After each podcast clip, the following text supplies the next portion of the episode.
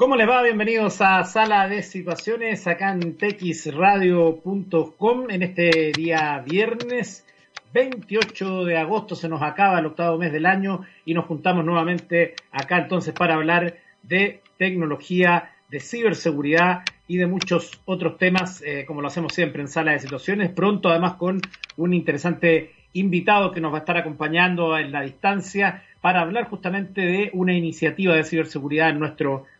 Vamos a hablar de algunos temas que eh, hoy se destacan respecto a este, justamente a este tema, el de la ciberseguridad, partiendo por una nota que está hoy en la tercera y habla entonces de ciberseguridad y teletrabajo, los nuevos riesgos de la oficina remota. Allí se señala que la pandemia se ha convertido en una tormenta perfecta para cibercriminales quienes están aprovechando el mayor uso de computadores personales durante el confinamiento como puerta de entrada para cometer varios tipos de delitos. Expertos debatirán esta temática en el octavo Summit País Digital. La adaptación entonces del de, eh, teletrabajo ha tomado por sorpresa a muchas personas que durante el tiempo de pandemia han tenido que adoptar una serie de costumbres para compatibilizar la vida del hogar con la de la oficina remota. Allí se habla entonces en esta nota desde habilitar espacios para concentrarse, sitios para videollamadas, hasta la renovación de sillas y mesas que hagan más cómoda la estadía en sitios que hasta el año 2020 estaban pensados para el relajo y la vida personal. Ese es un gran tema. A mí me ha tocado escuchar varias, o ver a varias personas además que han ido invirtiendo en eh, una serie de, de elementos que le permitan tener una mayor comodidad a la hora del teletrabajo.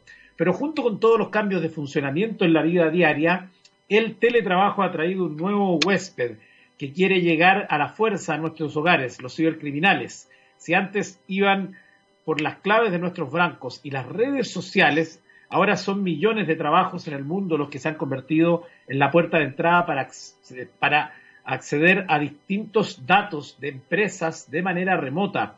Una situación que dicen los expertos es posible de evitar con más educación y medidas de seguridad que sirvan tanto a las empresas como a los trabajadores. El trabajo en oficina suponía hasta antes de la pandemia un espacio más o menos controlado en cuanto a los flujos de información y el Departamento de Informática podía concentrar sus esfuerzos dentro de la red de equipos calificados, todo lo que además cuentan con un software controlado y las medidas de seguridad adicionales que la compañía estimase conveniente. Este es un tema súper importante, lo hemos hablado varias veces acá, que claro, una cosa es lo que les pasa a las grandes empresas que tenían importantes departamentos de, eh, dedicados a la informática, la actualización de software, protección de redes, mantención de equipos, pero eso era en el espacio físico. al convertirse en teletrabajo, esto evidentemente también genera una eh, eh, nuevas eh, puntos de ataque.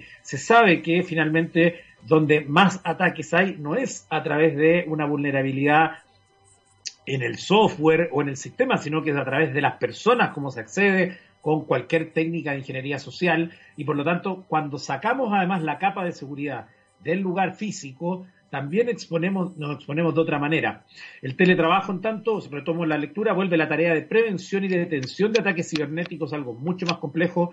Los equipos ya no están en una misma red, sino que en varias y de carácter hogareño, que muchas veces se comparten con otros equipos de la casa, que también es otro gran punto cuántos dispositivos están conectados a una misma red y cómo si vulnero uno de esos equipos podría eventualmente moverme a otros eh, dispositivos, otros sistemas que estén eh, conectados con él. Este espacio de vulnerabilidad ha despertado el apetito de los cibercriminales quienes han doblegado los esfuerzos para atacar a equipos que ahora son mucho más valiosos para sus intenciones. El reporte de amenazas globales de VMware del mes de junio dice que el 91% de las compañías globales ha experimentado un aumento en intentos de ciberataque, ya sea de manera directa o a través de sus empleados en casa. Y el COVID ha sido una de las principales maneras de atacar. Entonces ahí se destaca que tan solo en ese mes, en junio, se registraron 4.250 campañas de phishing relacionadas a la pandemia, que, insistimos, buscan atacar a través de las personas y así vulnerar eh, las barreras de acceso y poder entrar a los eh, sistemas. Em, aquí se dice entonces que el phishing sigue siendo la técnica predilecta, hacerse pasar por una página conocida, contraseñas e incluso instalar programas maliciosos. Y el COVID allí ha sido una gran herramienta. Hemos mencionado múltiples ejemplos de lo que ha ocurrido durante la pandemia, sobre todo con las ayudas que em, del gobierno, el retiro del 10% que se han convertido en, em, lamentablemente, en maneras de atacar y de buscar vulnerar entonces a las personas que están esperando esa ayuda parte de esta nota que está entonces en eh, la tercera, donde también se habla de las costumbres y medidas, cómo disminuir esos riesgos. Usted lo puede leer entonces en el medio digital. Hay una nueva e interesante batalla que se está abriendo por estos días em, que tiene que ver con Apple, que parece haber bloqueado actualizaciones de Facebook por problemas del 30% de la comisión en la App Store.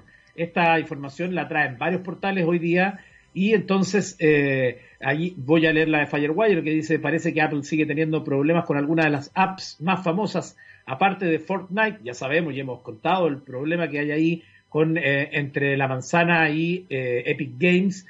acá también hay un nuevo, un nuevo problema con Facebook. Dice, de acuerdo a declaraciones de la misma red social, Apple habría bloqueado las actualizaciones de Facebook gracias a que ellos muestran anuncios que hablan sobre la comisión del 30% que se cobra en el App Store, en la App Store.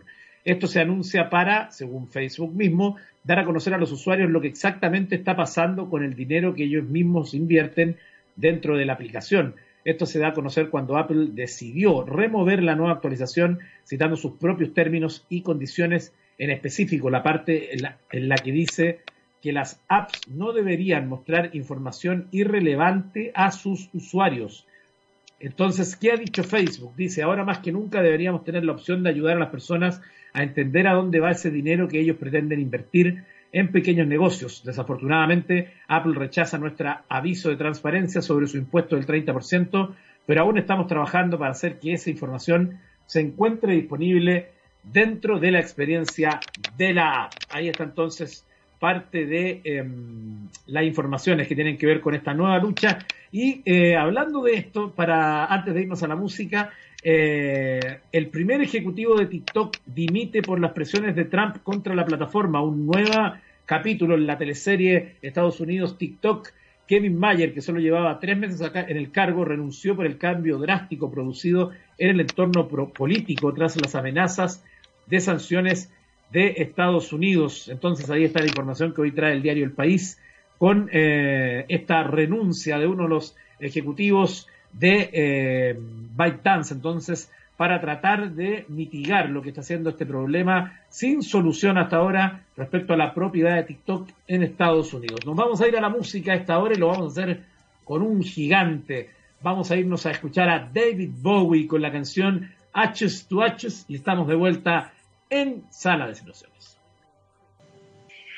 Estamos de vuelta en Sala de Situaciones en este día viernes 28 de agosto y ahora queremos darle la bienvenida a nuestro programa al invitado de hoy que es Diego Muñoz, director de Sombrero Blanco, que nos va a estar contando entonces de su contribución al ecosistema de ciberseguridad. ¿Cómo estás, eh, Diego? Buenas tardes.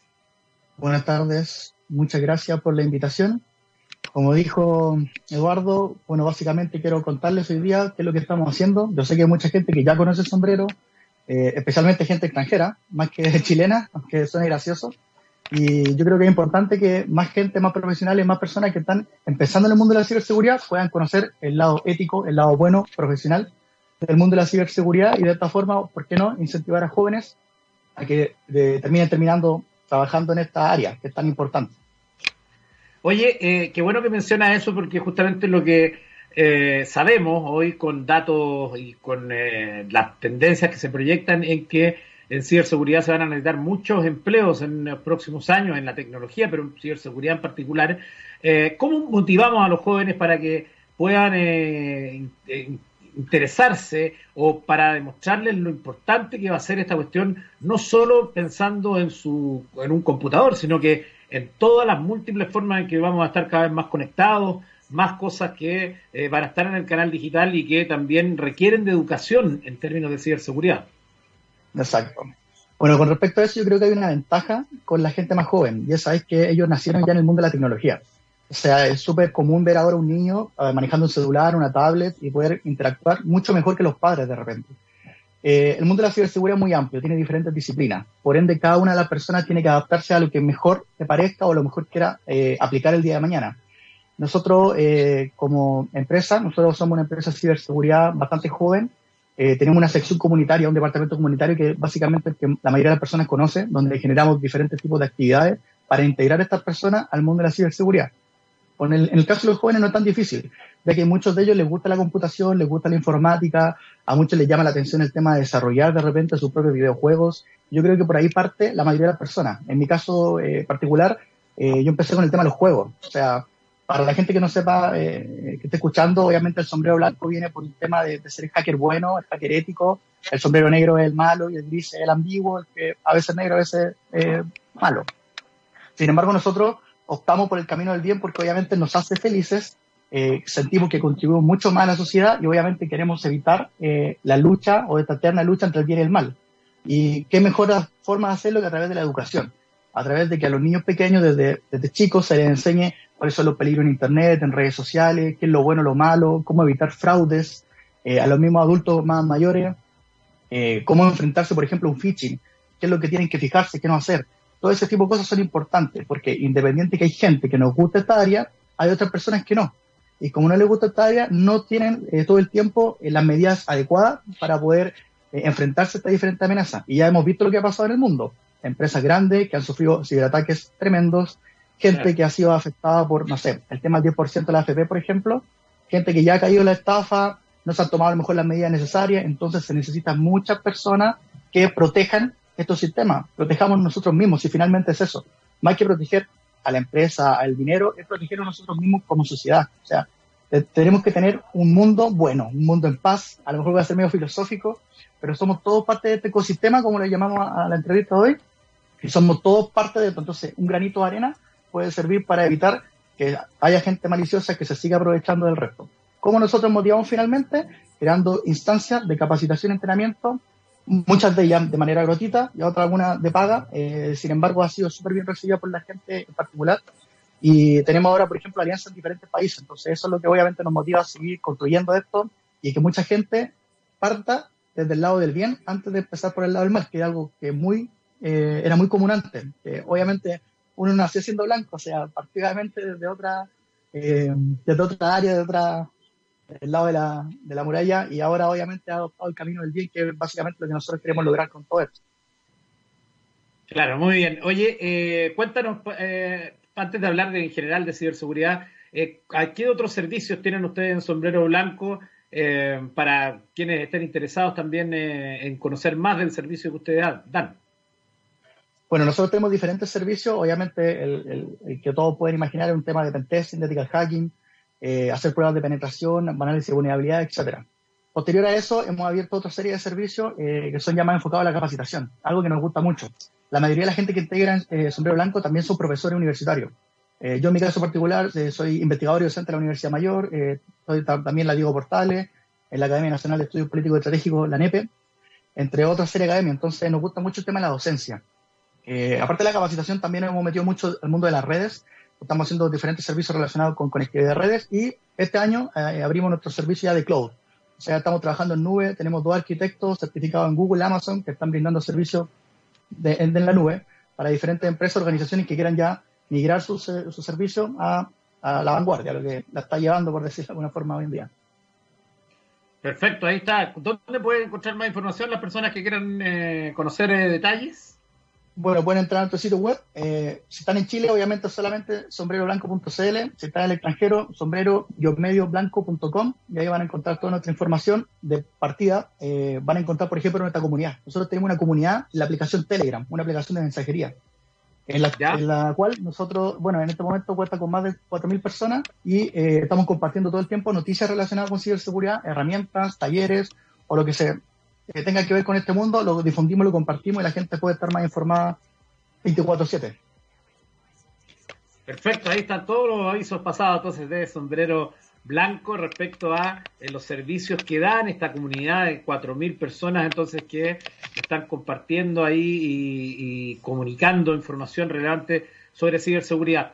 Eh, Diego, aprovechando que estás con nosotros acá en el programa, eh, nosotros a diario tocamos distintas dimensiones de la ciberseguridad, em, pero evidentemente que hay algo, yo lo leí ahora al comienzo del programa, que tiene que ver con este cambio eh, casi cultural eh, empujado por la pandemia que ha confinado a muchas personas, que ha generado mucho teletrabajo, que ha generado nuevas amenazas, nuevas vulnerabilidades. Salimos de, en el caso, por ejemplo, de las empresas grandes, de tener un edificio protegido con un buen departamento de informática, software actualizados, equipos también revisados permanentemente, eh, redes seguras, y salimos de ese mundo con que estamos bien protegidos a este otro lugar donde eh, todo se aparentemente se vuelve un poco más frágil, independiente de que una empresa trabaje con VPN eh, u otros sistemas de seguridad, igualmente esos equipos ahora están conectados a una red doméstica donde se presentan nuevas vulnerabilidades, donde el ser humano, que al final siempre sigue siendo el gran responsable de esto, tú mencionabas los grandes ataques del último tiempo, empresas grandes como Twitter, Garmin, eh, representan lo que justamente estamos hablando, de la importancia de las personas en, en la ciberseguridad. Y hoy más cuando están confinados. En todo este cambio cultural que hemos vivido, obligado por la pandemia, ¿Cuáles son tus principales conclusiones que has observado como experto en el tema? Bueno, de partida, la pandemia nos ha demostrado que no estábamos completamente preparados. O sea, hubieron muchas falencias al respecto. Hay muchas organizaciones, empresas, instituciones que se dieron cuenta que no tenían la capacidad de poder implementar el teletrabajo. Y sobre la marcha empezaron a utilizar eh, típicas soluciones alternativas. Eh, hoy en día, eh, bajo mi experiencia, tengo algunos clientes que están impartiendo reuniones de trabajo tratando de concientizar a las personas para que aprendan a ocupar los equipos como corresponden. Otros, obviamente, con un poquito más de, financiamiento, han generado la compra de equipos para que la gente pueda trabajar desde su casa. Por ahí leía el otro día que una empresa, no me acuerdo cuál, iba a pagarle el internet a las personas para que puedan, ya que están trabajando en sus casas, iban a cortar el internet. Entonces, todo este tipo de cosas, obviamente, sufre un impacto tremendo en la organización, que la persona que estaba acostumbrada a llegar a su estación de trabajo y poder trabajar normalmente, a tener que ocupar su computador particular y como decías tú, conectar una VPN, quizá tener un, portal cautivo, entre muchas otras cosas más que era algo eh, no normal para ellos. Entonces, eh, algunos clientes míos que están empezando con este tema de proceso de comunicaciones seguras. Entonces, sí están utilizando herramientas eh, para poder, obviamente, conectar sus servicios y muchos de ellos, aunque uno, aunque parezca raro, muchos de ellos están optando por el tema de teletrabajo como algo permanente. O sea, sí, hay cosas que fallaron perfectamente, pero se pudieron solucionar. O sea, lo único que aquí se tiene que hacer, uno, es tener voluntad. Y no solamente la voluntad de la organización para decirle a sus trabajadores qué tienen que hacer, sino que el trabajador tiene que estar consciente de que tiene que tomar nuevas medidas de seguridad. si va a ocupar su, computador en su estación de trabajo, él tiene que tratar de trabajar de la forma o los protocolos que la empresa le diga, no hacer cosas obviamente que pudieran llegar a poner en riesgo la red de la, de la empresa, entre muchas otras medidas que obviamente tienen que ir tipificadas las políticas de seguridad de información de la organización. Eh, sin embargo, eh, también hemos notado que hay una baja en, el tema de cómo se está desarrollando estas actividades. El de soporte, por ejemplo, el del administrador de la red, se ha visto saturado en muchas ocasiones debido a que, imagínense tener, no sé, a 200, 300 personas trabajando en sus casas y todos con problemas. Se ha dado cuenta que no hay abasto, que a lo mejor se necesita un poquito más de personal. Eh, pero antes de esto, antes de haber pasado todo esto, yo creo que una lección súper importante, una pandemia puede llegar a pasar por ende no nos puede pillar eh, mal parados. O sea, tenemos que adoptar nuevas medidas, tenemos que adaptarnos a este nuevo cambio y tenemos que tener la capacidad de que las personas se puedan conectar de su casa de manera segura para realizar su trabajo. Siempre y cuando esa persona, por último, pase un tema de validación que está apta para poder trabajar desde su casa. ¿Y eso cómo se consigue? Con concientización, motivación, charla y no dejando solo a la persona que, por ejemplo, no sé, un adulto mayor de 80 años no interactúa en un computador como una persona más joven de 20 o 30 años sino enfocarse en todos los detalles, en todas las personas, en todas las características para poder finalmente ejecutar sus labores de manera cotidiana y de manera normal. Claro que sí. Em, buen punto porque toca dos cosas que quizás eh, son muy relevantes. Uno, por, por, el, por el tema de recursos humanos respecto a la respuesta que puede tener el equipo de soporte, porque claro, probablemente antes incluso en una empresa pueden haber ido turnos o qué sé yo, no están todos simultáneos y esto evidentemente que ha generado algunos problemas al respecto, un punto muy relevante y, fundamental lo que dice respecto a la, a la conciencia, de actuar con conciencia cuando nos conectamos, cuando estamos eh, entrando a una red, cuando nos llega un correo, cuando nos llega un SMS, bueno, cuando siempre tener, estar consciente y no actuar de manera autopiloto automático, porque eso puede ser eh, el problema final. Estamos hablando con Diego Muñoz, director de Sombrero Blanco. Vamos a hacer una pausa musical y estamos de vuelta en la conversación. Nos vamos al año 1993 y ahí nos encontramos con Lenny Kravitz y la canción Are You Gonna Go My Way.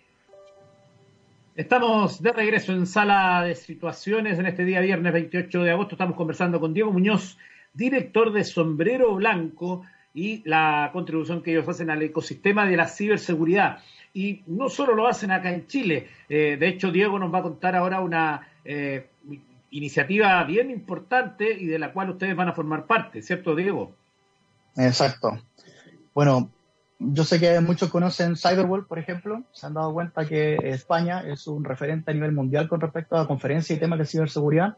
Y Cyberwall básicamente nace de una iniciativa de la Policía Española, la cual brinda diferentes tipos de conferencias o, eventos relacionados con el mundo de la ciberseguridad, dejando que obviamente muchas personas puedan participar y están eh, invitados o ponentes internacionales.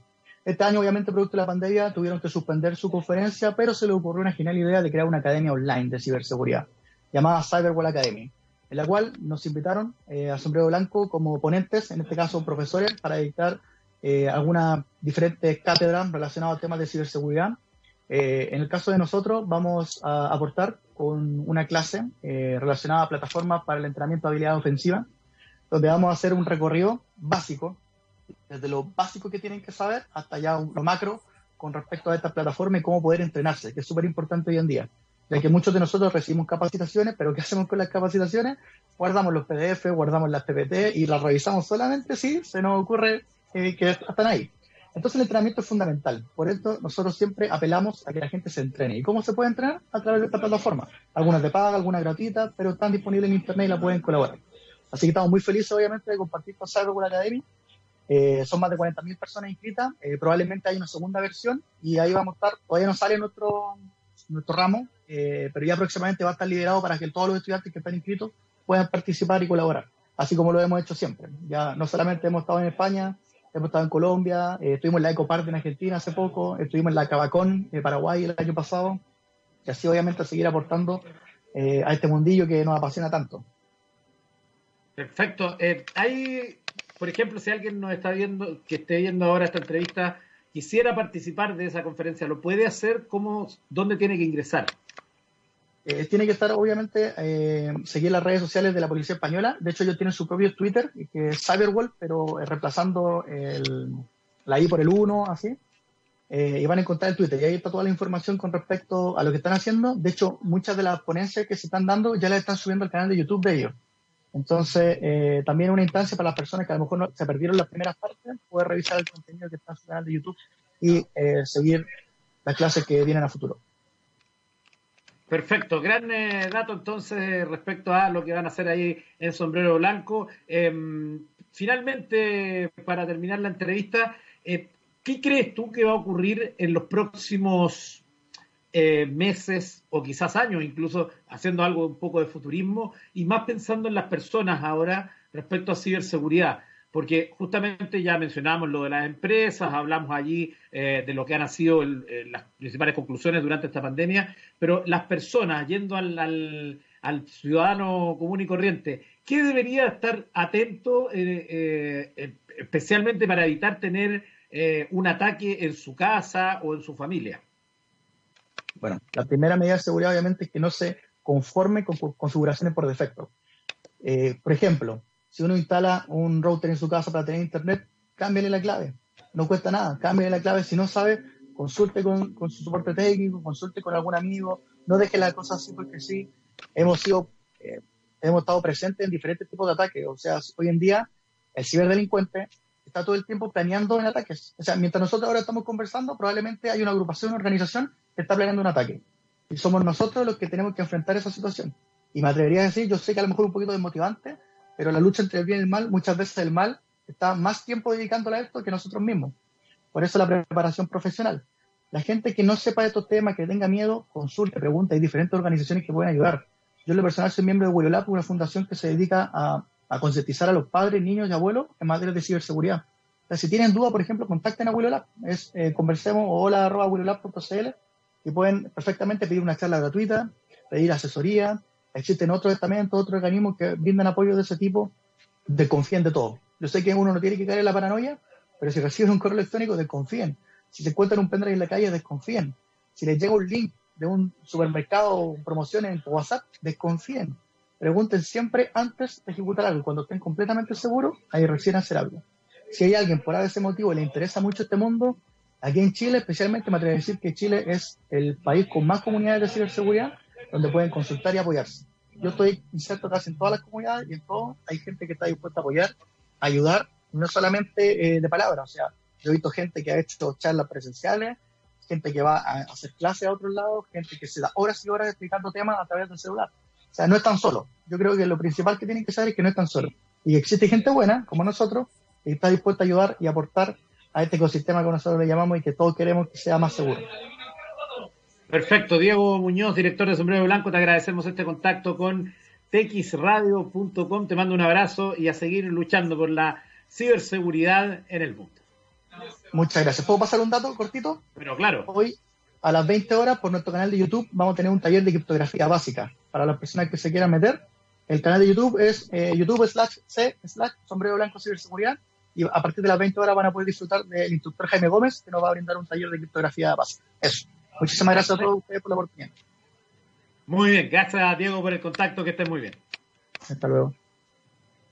Bueno, en la parte final de Sala de Situaciones hoy no les voy a contar noticias eh, curiosas del mundo de la tecnología porque eh, quiero hacer un anuncio especial. Eh, hoy es el último capítulo de Sala de Situaciones, este programa que hacemos con tanto cariño acá en TX Radio. Por lo menos lo vamos a dejar en el guardadito, no sabemos si permanentemente o por un tiempo, y porque queremos ampliar la mirada desde el punto de vista de la tecnología.